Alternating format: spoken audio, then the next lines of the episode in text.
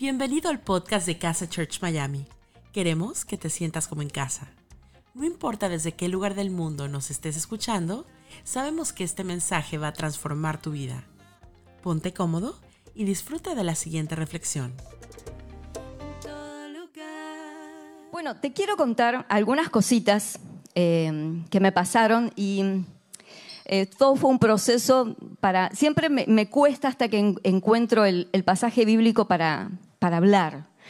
Y mm, eh, tengo un tiempo en donde tomo, este, como que paso por, procesos, por etapas, hasta que encuentro el momento justo y el pasaje justo.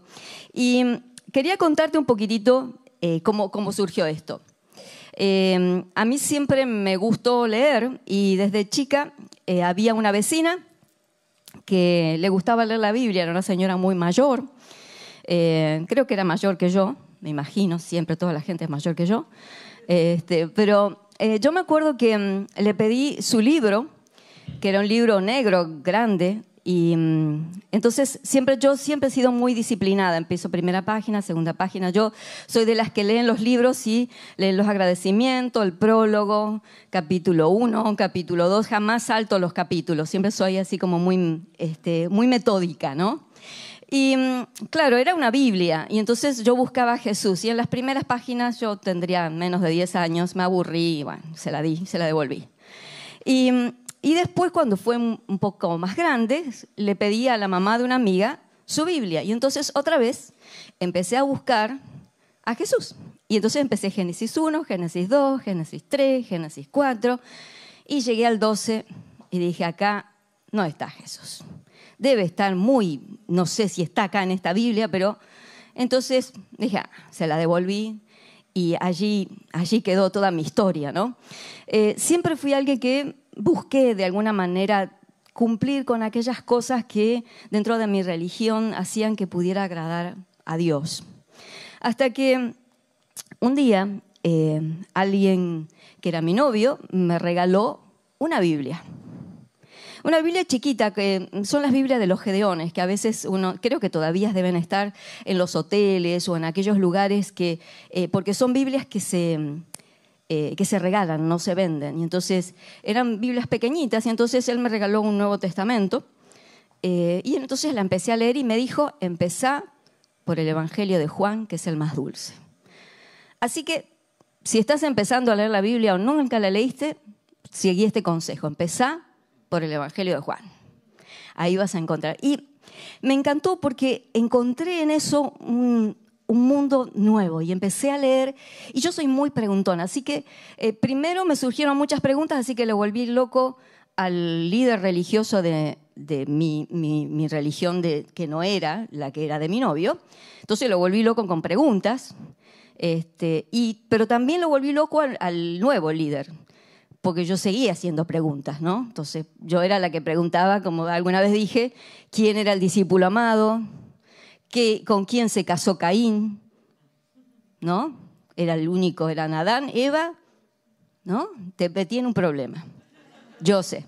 Así que yo era la que metía en problemas a todos. Pero de repente Dios me empezó a hablar de una manera diferente a través de la palabra.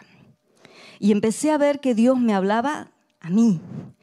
Y entre esas cosas que yo hice tratando de buscar a Dios, un día, antes de, llegar a leer este, esta Biblia que me había regalado mi novio, que dicho sea de paso, es el papá de Ezequiel y de Marco, el, este novio. Este, y entonces mi amiga, una amiga de mi edad, una de mis mejores amigas, eh, yo le dije, bueno, me quiero confirmar porque quiero hacer algo más para agradar a Dios. Entonces, ella salió de madrina de confirmación. Así que este, ella era parte de, todo este proceso. Así que cuando volví a leer la Biblia y, encuentro un pasaje que a mí me, impactó, del que hoy voy a hablarte, eh, realmente yo salí tan emocionada que dije, mira, Dios habla de mí aquí. Y entonces encontré, me encontré allí en, en la Biblia. Y yo te voy a mostrar hoy que te vas a encontrar también tú, porque no es que solamente es exclusividad mía. Pero yo sentí que Dios, aun cuando yo no lo conocía, Él ya había pensado en mí y había y me había amado y me había elegido y me había aceptado tal como yo era, aún sin que yo supiera que Él existía. Y eso me, hizo sentir tan, eh, tan especial y tan amada por Dios. Y escuchar que Dios me hablaba. Y que, ¿sabes? Empecé a encontrar a Jesús allí. Eh, este Jesús que parecía que se me había escondido en la Biblia porque no sabía por dónde leerla. Tampoco les pregunté a las personas por dónde leerla. Pero nadie me dijo nada. Entonces, cuando yo llegaba al capítulo 12 de Génesis, ya, cuando estaba por Noé y ya y Abraham y que yo, ya decía, ya, ya, pero cuando empecé a leer el Evangelio de Juan y Dios me empezó a hablar, Dios me empezó a conquistar el corazón. Y en estos días, eh, en donde, ¿por qué te cuento toda esta historia media larga? ¿no? Porque en estos días a veces uno cree que el, pasar por situaciones y el, el, salir de situaciones es algo lineal, ¿no? Pero yo he aprendido por experiencia que uno va va pasando las situaciones difíciles, pero las va pasando como, como en sub y baja. Va subiendo, pero va subiendo y bajando. Y mm, hace poquitos días, específicamente el 27, fue, hizo cuatro años que mi esposo se quitó la vida. Y estuve por Buenos Aires, así que mis emociones estaban en un sube y baja y estuve luchando para tratar de, de estar lo mejor posible pero había, había días que la verdad que tenía ganas de esconderme y no salir y quedarme allí, porque mis emociones no eran las mejores. Y a veces uno siente que está en un hoyo, ¿no? Y, yo me acuerdo que en estos días, cuando regresé y, y me metí a mi casa y yo hago este, terapia de, de Netflix. Entonces trato de airear mi, mi cabeza. Y me sentí un poco culpable porque hubo dos días que no hice nada solamente miré televisión, porque necesitaba despejarme. Pero aún así no me sentía bien. Y yo le pedí al Señor, dije, Señor, yo, yo no tengo que compartir la palabra y la verdad es que me siento en blanco. Y yo necesito sentir la misma emoción que sentía cuando te conocí. Allí cuando tenía 19 años. Y cuando tú me hablaste y me mostraste que a través de la palabra tú me hablabas. Y lo que voy a compartir hoy es lo que Dios me habló en aquella vez, que fue con Juan 17, y que hoy quiero recordarlo, pero con una nueva visión de lo que Dios me habló que te dijera a ti. Y espero que abras tus oídos eh, y todos tus sentidos, porque voy a leer 25 versículos del capítulo 17. Te lo voy a tratar de leer con el mayor énfasis como a mí me gusta, pero yo necesito que tú escuches y que no te desenfoques porque Dios tiene algo para decirte. Y quizás hoy llegaste a lo mejor en un momento en donde te sentiste un poco bajoneada y, o bajoneado y sentís que a veces uno siente que, que no puede salir de ese pozo. Y, uno se siente frustrado porque volvió a caer en el mismo pozo. Y decir, bueno, otra vez.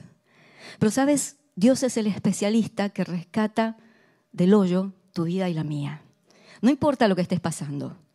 Pero Dios tiene siempre algo nuevo para ti. Y aunque sientas que no hay más, Dios tiene siempre más y te lleva a mejores lugares. Así que yo quiero que tú me acompañes y que leamos el capítulo 17, pero antes quiero darte también una introducción, como a mí me gusta siempre, perdón, eh, hablar de lo que, en donde el contexto de esto. Cuando te voy a hablar de Juan 17, hay tres, cuatro capítulos antes, claro, son 13, 14, 15 y 16. 13, 14, 15 y 16 son cuatro, cuatro capítulos antes, en donde nos sirven de contexto. Jesús está celebrando la última cena antes de morir con sus discípulos y les quiere hablar de aquellas cosas que están en su corazón y que son súper importantes. No quiere hablar de tonterías. Inclusive, en otro momento le habló en alegorías, en parábolas, y entonces les decía, por ejemplo, bueno, el sembrador salió a sembrar y cayó la semilla en parte del camino y, o, hablando de que este, mientras sembró el, el, trigo vino el enemigo y sembró cizaña y entonces uno tenía que interpretar qué significaba eso. No, aquí Jesús habló de una, le dijo las cosas como eran. Y le empezó a hablar y dijo, bueno, llegó mi tiempo. Es mi tiempo de morir. Yo vine a cumplir una misión en la tierra y es mi tiempo de irme. Y entonces eh, les lava los pies, la primera cosa que hace, porque quiere darles ejemplo de que el que quiera ser el más, eh, el líder, tendrá que empezar a servir a los demás. Y luego les empieza a hablar de que no los va a dejar solos, porque va a enviar a su, a su Espíritu Santo. Y les dice, bueno, tranquilos, yo me voy, ustedes se quedan predicando, pero yo me voy. Yo me tengo que ir y es necesario que me vaya. Entonces, y les dice que van a pasar situaciones difíciles, pero que tengan paz. Y termina diciéndole, allí previo al capítulo 17 que te voy a leer, le dice en el versículo 33 del capítulo 16, les he dicho todo lo anterior para que en mí tengan paz. Aquí en el mundo tendrán muchas pruebas y tristezas, pero anímense porque yo he vencido al mundo. Y él cierra esto con una oración a sus discípulos.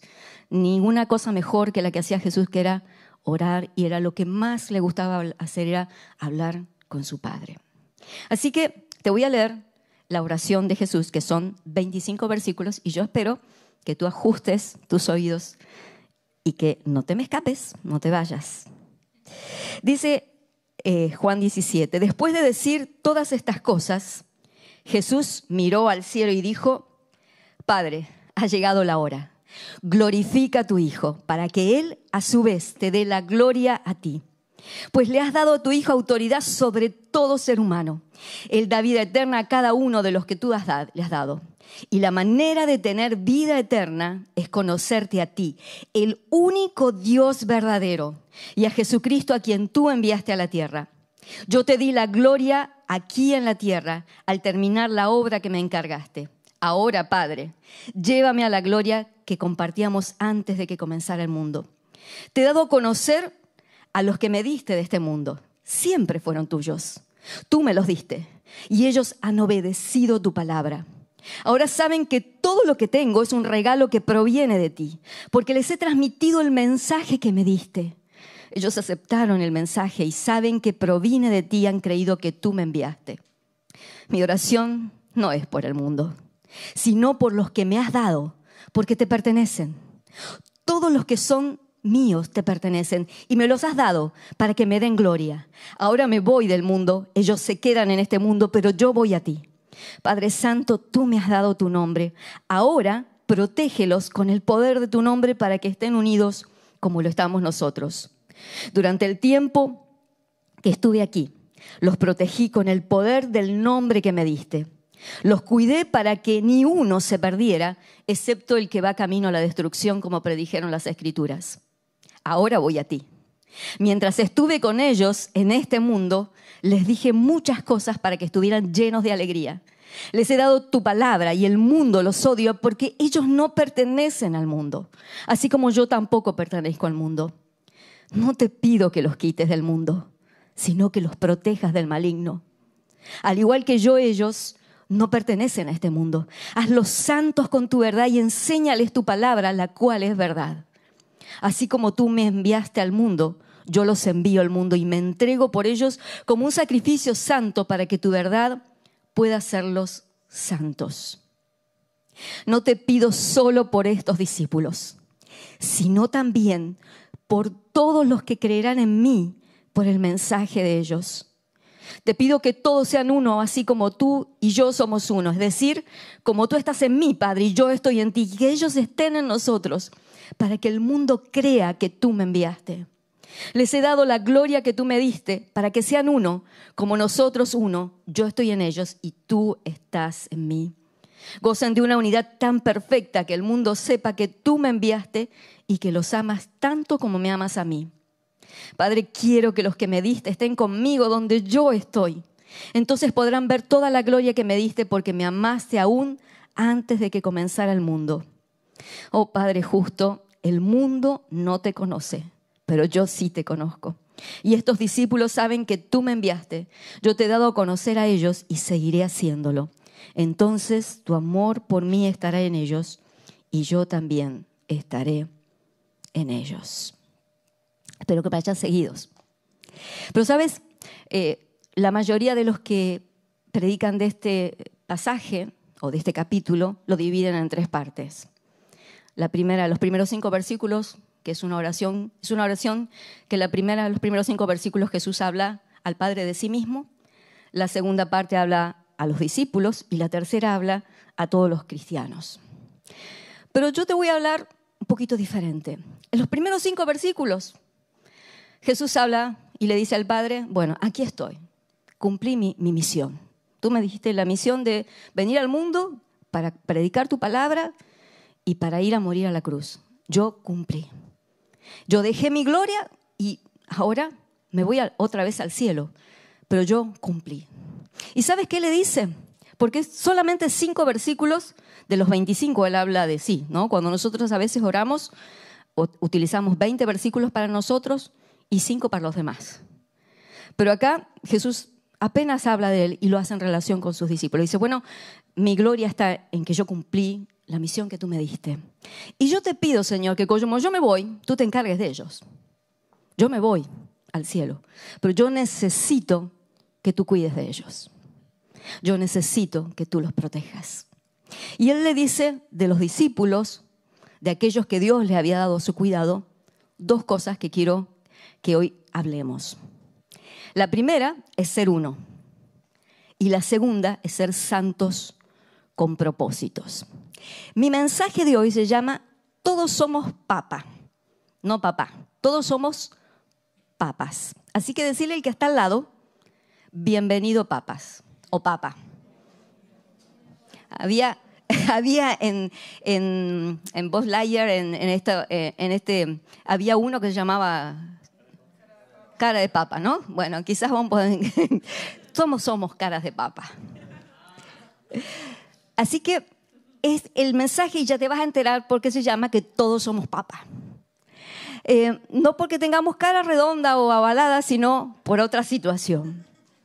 Pero me gusta ver que el pasaje, el, capítulo completo habla de un tema que le interesa a Jesús. Él le dice, Señor, yo me voy, pero yo necesito que ellos sean uno. A lo que, lo que Jesús le interesaba es que Dios los protegiera, pero que le enseñara a ser uno, a todos aquellos que Él había cuidado y que les había hablado. ¿Y qué es ser uno? ¿No? Eh, me gusta porque él le dice esto. ¿Sabes? Hace un tiempo atrás, eh, y acá hablo de, lo de cara de papa, em, yo tenía mi amiga, la que salió de madrina de confirmación, su papá, John, mi papá a los 12 años se quedó sin trabajo, así que nos fuimos a vivir a un pueblo que estaba a 25 kilómetros de Rosario. Y entonces eh, mi papá compró un restaurante y mi amiga, la que salió de madrina, eh, su papá era papero o tenía una, no sé, tenía campos y, cultivaba papas. Así que ella estaba, eh, estaba en el negocio de esto, ¿no? Y yo, la hija del, dueño del restaurante, pelaba papas. Teníamos esa similitud, ¿no? Yo pelaba papas, pero mientras las pelaba, me, eh, me pelaba las, las yemas de los dedos. Así que tiraba las cáscaras de papas y tiraba mis yemas.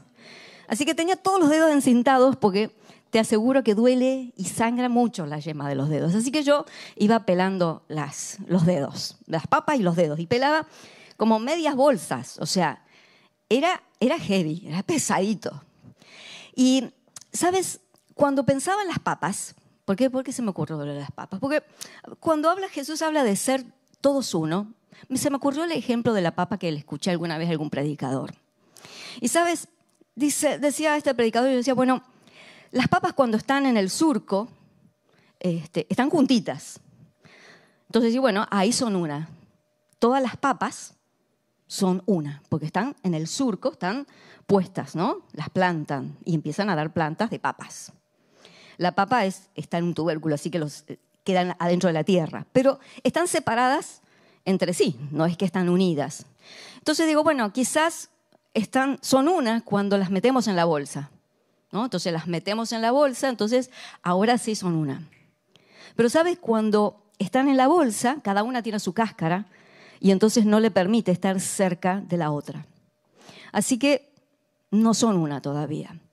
Pero dije, bueno, quizás como yo pelaba las papas, sin mi yema de dedos, si le sacamos la cáscara, le sacamos lo rugoso y entonces ahí sí son una. Mi mamá que era la cocinera oficial este, de este restaurante, eh, las ponía en una olla grande con agua, las lavaba bien. Eh, y entonces, bueno, ahí son una. Pero, ¿sabes? Igual cada una tiene su individualidad. Nosotros estamos aquí juntos, pero eso no significa que seamos uno. Estamos juntos, pero estar juntos no significa ser uno. Y hasta que cuando uno la empieza a hervir y la, la papa se empieza a ablandar, tú la puedes pisar. Y entonces cuando la pisas, cada una sigue con su personalidad.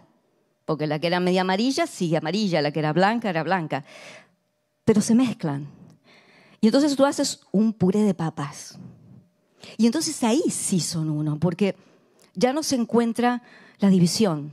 Y estamos en un mundo tan dividido, tan eh, dividido por política, por fútbol, por religión, por color de piel, por tantas cosas. Y en, en, las, en los hogares estamos divididos muchas veces y las discusiones y las peleas y la violencia es lo que, lo que predomina a veces en los hogares.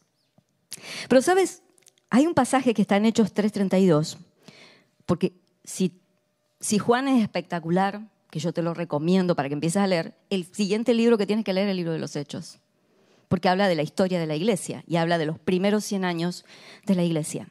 Y en el capítulo 3, en el versículo 32, dice así, y la multitud de los que habían creído eran de un corazón y un alma. ¡Wow! Estos sí eran uno. Pero sabes, cuando yo hoy pensaba, bueno, de un corazón y un alma, bueno, eh, también las, cuando se arman este, unas, unos grupos que son violentos, también son de un corazón y alma. Quieren linchar a alguien, ¿no? Pero no es ese corazón y alma. Cuando habla aquí la Biblia de eso, habla de un corazón y alma con Dios. Cuando somos un corazón y alma con Dios, no hay divisiones, hay unidad. Y sabes, en este pasaje sigue diciendo que nadie estaba necesitado porque cada uno estaba pendiente del otro. Y entonces dice que compartían y comían y, era algo maravilloso porque ellos estaban unidos, estaban unidos, no estaban divididos. Así que eh, a veces uno como pastor viene a alguien y dice, eh, pastor, necesito que le dé de comer a esta persona que encontré en necesidad, ¿qué hacemos? No, no, si lo encontraste, Dios te está hablando de que tú eres el que le tienes que dar de comer. Si hay alguien que necesita eh, oración, si hay alguien que necesita eh, que lo escuches y lo encontraste, es porque Dios te lo puso a ti, no para que lo traigas al pastor.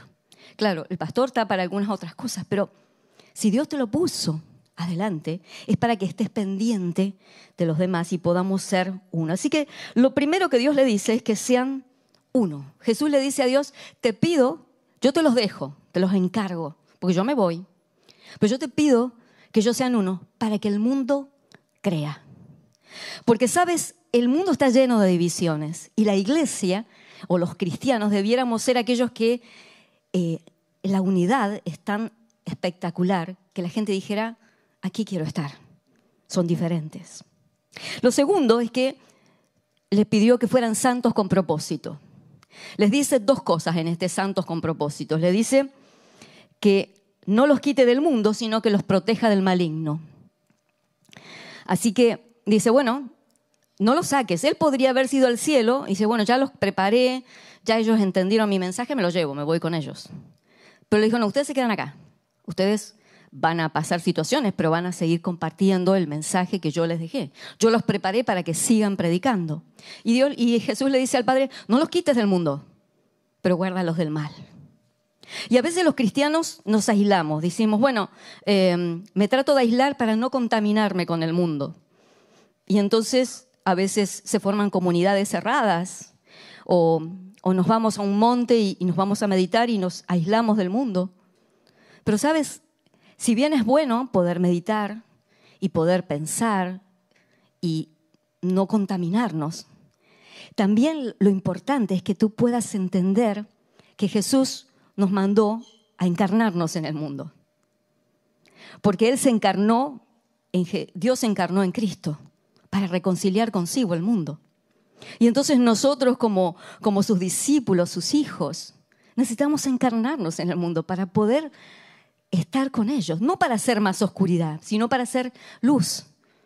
Hace unos días, hace unos meses atrás, eh, tuve el privilegio, les robé a, mis hijos, a mis nueras, por lo menos a Marcela y a, Joa, le saqué, este, le saqué su novio, y me los llevé a España. Y necesitábamos cerrar algunas cosas y yo le pedí que ellos me acompañaran. Y, ¿sabes? Me gustaba ver que en las montañas había ciudades asentadas sobre las montañas que estaban llenas de luces. Y me acordaba lo que la Biblia dice, que una, una ciudad asentada sobre una montaña no se puede eh, esconder. Tú no puedes evitar verla. Y cuanto más oscuridad hay, más ilumina. Tú y yo somos enviados al mundo para encarnarnos en el mundo, para hacer luz, no para traer más oscuridad, pero para hacer luz, pero para poder meternos, no para ser gente extraña, sino para meternos en aquellos lugares en donde la luz de Dios es necesaria en, nuestro, en nuestra familia, entre nuestros amigos, entre tus compañeros de clase, de trabajo, entre tus vecinos, ser luz. A la vez, Jesús ora para que seamos protegidos del maligno, para que seamos protegidos de las tentaciones. No somos del mundo, dice. No tenemos las costumbres del mundo, o no tendríamos que tenerlas. Tendremos que ser diferentes. ¿Sabes? Gandhi decía que él no tenía problemas con el cristianismo, no tenía problemas con el fundador del cristianismo, que es Jesús, pero sí tenía problemas con los cristianos. Porque aunque se decían cristianos, eran muy parecidos a los demás. Eran mentirosos, violentos, avaros, egoístas como el resto. Y entonces no hacían diferencia. Entonces necesitamos aprender que necesitamos encarnarnos en el mundo, pero para hacer luz, no para hacer lo mismo. Decía Francisco de Asís, prediquen el Evangelio en todo tiempo y de ser necesario, usen palabras. Lo segundo que Jesús le pide al Padre es que sean santos por su verdad, que los santifique. En este último tiempo, a mí me encantan porque hay filtros para todo, hay aplicaciones para borrar todos los defectos. Entonces tú puedes parecer más joven, más flaca. Si tienes una nariz media fea, la puedes arreglar. O sea, no hay nadie que parezca feo en Instagram o en alguna de estas redes sociales. Todos estamos hermosas y si no estás maquillada te ponen las pestañas, los colores, es una cosa espectacular. Está hay aplicaciones en que sigue que te van cambiando el corte de pelo. Así que no puedes parecer fea. Yo me acuerdo que una muchacha eh, había, le había hecho las fotos a alguien que se había casado y entonces este, le hizo con Photoshop, no sé, me imagino que ahora hay otras aplicaciones que son mejores, pero ella le había sacado todos los gorditos y esta mujer era bastante rellenita, digamos, era con curvas, digamos, pero así como curvas, ¿no? La línea curva por todos lados. Y entonces pronunciada. Entonces ella le había sacado todos los gorditos y la mujer estaba espectacular, estaba contentísima. Pero uno, es como que uno se engaña. Y lo peor que te puede pasar cuando te levantas a la mañana y te miras en el espejo y no tenés ningún filtro. Entonces ahí te ves todos los defectos, todos los errores. Pero tienes dos alternativas. O te miras y dices, esa no soy yo. Esa es este, alguien que está un fantasma, no soy yo. O te odias, decir, ah, estoy un desastre. O te aceptas, te amas y ves a ver qué puedo cambiar. Yo, por ejemplo, yo siempre tengo un lema de vida, antes muerta que sencilla. Entonces yo me maquillo, me peino mi pelo, eh, trato de ponerme lo más bonito. Si estoy un poco más gordita, me pinto un poco más oscurita. Pero bueno, uno busca sus truquitos. Pero tienes que aceptarte y ver qué puedes corregir. La palabra de Dios es como un espejo. Por eso Jesús le dice que los santifique con su verdad. Dice, bueno, que sean uno. No los saques del mundo. Yo quiero que ellos sean testigos míos, pero necesito que me los mejores. Porque así como están, van a traer más oscuridad a veces. Y entonces dice, bueno, santifícalos en tu verdad. Y cuando yo leo la palabra, es imposible que salga igual. Como yo te decía, este capítulo 17 de Juan y ya voy terminando, tranquilo, pese largo, pero rápido termino. En este capítulo lo leí en aquel tiempo y lo que más me impactó fue que él me dijera que él estaba orando por aquellos que creerían, por la palabra, por la predicación de esos discípulos que él había formado. Y eso me incluía a mí. Pero sabes, en este tiempo, cuando volví a leer la palabra, aunque la palabra es la misma, yo no soy la misma persona. Y el Espíritu de Dios vuelve a usar esa palabra y la puede usar millones de veces, infinitas veces, porque como siempre vas cambiando cuando lees la palabra, Dios te transforma y tú sigues cambiando y, y Dios tiene, puede volver a hablarte cosas diferentes a través de la misma palabra. Y sabes, cuando veo que, que Dios nos, nos santifica con su palabra, cuando nos habla, por ejemplo, que, que nos saquemos el hombre viejo o la lili vieja y, y que nos vistamos con la, con la línea nueva, creada según Dios. Que nos saquemos toda ira, toda maledicencia, todo enojo, toda malicia. Nos habla a que necesitamos cambiar. Y entonces podemos mirarnos en el espejo de Dios y decir, me falta un poquito de color ahí. Acá lo tengo que corregir. Pero cuando tú te acercas a la palabra, Dios te santifica. La Biblia es un espejo sin filtros.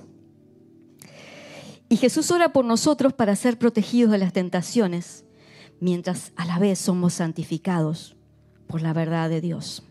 El mundo necesita cristianos comprometidos, no cristianos con filtros, que tratan de aparentar lo que no son. Porque este mundo está lleno de divisiones y necesitamos tener una propuesta diferente. Hace poquito, en la semana pasada, estuvimos en los pop-ups en Argentina y en Chile. Y fue maravilloso poder compartir con ellos. Pero sabes, lo que más me llamaba la atención es que no son grandes conferencias como se hacen en otros lugares, en donde uno habla y los otros escuchan y dicen, ah, aunque los conferencistas eran de muerte, eran espectaculares. Ezequiel y Marcela la rompieron, fueron espectaculares. Pero ¿sabes lo que caracterizan los pop-ups? Es la comunidad. Porque casa es fuerte en eso, en ser empática, en, como decimos, abrir el círculo más grande para que la gente pueda entrar. Y si tú no sientes que encajas en ningún lado, en casa sí encajas. Porque hacemos una iglesia para los que nunca irían a una iglesia. Porque queremos ser esa iglesia que está con el corazón, que tienen un corazón y un alma con Jesús. Que pueden sentir lo que Él siente. Que pueden eh, sentir aquel que está sufriendo, que aquel que está dolido, aquel que llora, aquel que está pasando necesidad y que pueden poner su corazón en la miseria del otro. Es Dios el que nos une. Es tener una vida coherente. Es lo que pienso, lo que digo y lo que hago en armonía. Cuando hay tres notas que son, tres notas que son disonantes, suena mal. Pero cuando están en armonía, aunque sean diferentes, se escuchan bien. Y tú necesitas aprender a pensar, igual que yo, decir y hacer lo mismo. No puedo decir, Dios te bendiga, y tener juicio en mi corazón, con mi mente. Necesito ser coherente. Y necesitamos una iglesia que sea así. Quiero terminar con, con una historia que viví en el pop-up en Chile. Nosotros cada vez que vamos a un pop-up, siempre vamos a un lugar como Ágape aquí en, Miami, en donde vamos a hacer obra social. Y en Chile había un grupo de adolescentes, lo mismo que en Argentina, pero en Chile me llamó la atención una de ellas. Era una muchacha muy arregladita, pero estaba muy seria. Y aunque Marcela había dado una charla espectacular sobre emociones y en ese lugar no se permitía hablar de Dios, ella estaba como en otro lugar. Y, ¿sabes? Algo pasó cuando le dimos una carta.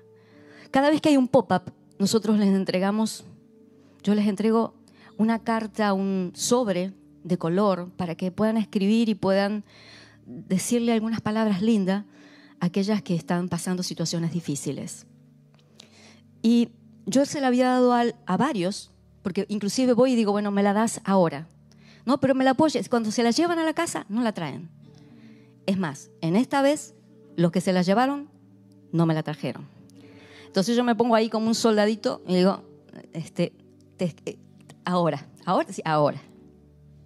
Y sabes, hubo alguien que cuando yo se la di, le dije, y le conté un poquitito la situación de los lugares donde íbamos, ella se puso a llorar y me dice, a mí me dejaron mis padres, me abandonaron mis dos padres y Dios me sacó del barro. Y ella le escribió de un lado y del otro con, con, tanta emoción y tanto amor a gente que no conocía porque no teníamos los nombres, ni siquiera sabía las situaciones particulares de cada una. Y aleatoriamente vamos dando las, las cartas. Y yo no sé cuál es la carta de cada uno, porque no, no estoy leyendo, espiando, a ver, ah, te doy la carta de fulanito, no sé, porque les pido que si pueden evitarlo, no firmen, solamente pongan de parte de casa o de parte de Dios. Y cuando le di esta carta a esta muchachita que estaba en otra, en otro planeta, sus ojos se encendieron. Y sabes, ella dice, pasé una semana tan difícil y guardaba esa, esa carta como un tesoro. Le habíamos dado regalitos que habíamos preparado, unas muchachas habían preparado cosas hermosas, comida, pero ella guardó esa carta como un tesoro. ¿Y qué es lo que quiero decirte? Que inclusive yo me quedé pensando, porque dije, tiene que ser la carta de esta mujer. Porque ella le había escrito algo en el sobre. Entonces leí que en el sobre ella le había puesto para la niña de mis ojos. Y yo le dije, ¿vos le escribiste en el sobre a alguien para la niña de mis ojos? Me dijo, sí. Digo, no sabes la bendición y lo que cambiaste el día de esta muchacha. Sabes, estamos en un mundo en que necesita esperanza, que necesita fuerzas, que necesita cambios, que no necesita más divisiones, que necesita un pueblo que tenga un corazón y un alma con Jesús, que pueda sentir y vibrar con Dios y que pueda estar sensible a lo que escribe. Y aunque muchos no fueron al pop-up y dicen, bueno, no soy parte, sí, porque cuando escribes algo, que bendice a otro. Eres parte. Cuando sacas una foto, cuando eh, casas a un canta tan precioso, cuando aquí hacemos todo lo que hacemos, aún poniendo hermoso lugar, prepara el terreno para que otros que viajamos puedan tener un aval. Porque cuando llegamos a ese lugar, las personas decían, ustedes no saben, ustedes no saben la bendición que son, ustedes no tienen idea porque nos sentían como parte de su familia, porque nos, tenían en la cocina, inclusive en las oraciones guiadas este, empezaban diciendo, bueno, esta es de Ezequiel, esta es de Marcela, esta es de Gerson. O sea, sabían las oraciones guiadas de quién eran, conocían nuestras voces. Y sabes, ninguno es suficiente, pero todos unidos. Como dijo Jesús, le pidió al Padre, yo te pido una sola cosa, yo me voy, pero yo necesito que te encargues de ellos y que ellos puedan ser uno porque es la única manera en que el mundo va a creer. No va a creer por nuestras creencias, por nuestra lista. Yo creo en, yo creo en Él. No, no. Va a creer por tu esencia, por lo que tú muestres, por lo que tú brilles cuando le hables y le abras el corazón, cuando tú los ayudes, cuando tú le escribas. Esa es la única manera que encontramos para predicar el Evangelio sin palabras. Y como decía San Francisco de Asís, y si hace falta, decimos alguna palabra, pero el Cristo que está en nuestro corazón es el que brilla. Quisiera que hoy pudiéramos terminar orando. Y primero, si no nunca encontraste, nunca recibiste a Jesús en tu corazón y dices, bueno, no sé cómo es esto, hagas una oración y le digas, Señor, te necesito. Señor, te necesito. Señor, te necesito.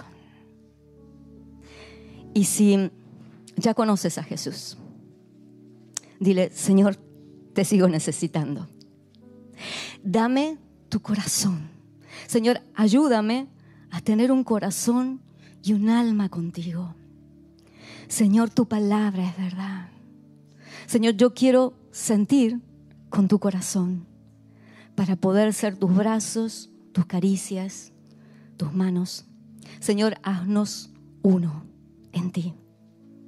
En el nombre de Jesús oramos. Amén. Y amén. Gracias por habernos acompañado en esta enseñanza de Casa Church Miami. Esperamos que haya sido de mucha ayuda. Te invitamos a que lo compartas en tus redes sociales y que nos dejes tus comentarios. Para más información de nuestras actividades o para conocer más de nuestra iglesia, puedes ingresar en casachurch.miami y seguirnos en nuestras redes sociales. Antes de despedirnos queremos declarar bendición sobre tu vida. Que el Señor te bendiga y te guarde, que haga resplandecer su rostro sobre ti, que tenga de ti y de nosotros misericordia y que ponga en tu vida paz.